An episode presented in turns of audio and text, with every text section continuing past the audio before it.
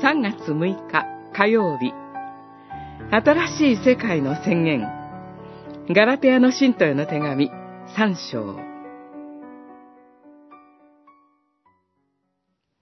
そこではもはやユダヤ人もギリシア人もなく、奴隷も自由な身分のものもなく、男も女もありません。あなた方は皆、キリストイエスにおいて一つだからです。三章二十八節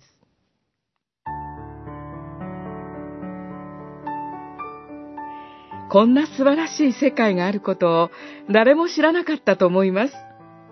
イエス・キリストは、この罪の世に、全く新しい世界を作るためにおいでになったのです。救い主を信じる私たちは、神の子とされています。洗礼を受けた私たちは、キリストを着ているのです。心も、体も、本当に弱く脆いのですが、キリストにすっぽりと包まれています。キリストに全身が覆われています。罪と死の力に勝利されたお方に守られているのです。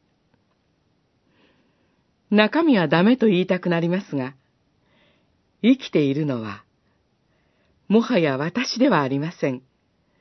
キリストが私のうちに生きておられるのです。そうして、精霊が私たちの生涯すべてをかけて清めてくださるのです。この世では様々な違い、差別、排斥さえあります。しかし、キリストを着ている者に、ユダヤ人も、ギリシア人も、奴隷も、自由人も、男も、女もありません。皆が同じキリスト者です。それだけではなく、皆、キリストイエスにおいて一つの体とされたのです。全く新しい信仰、希望、愛の共同体。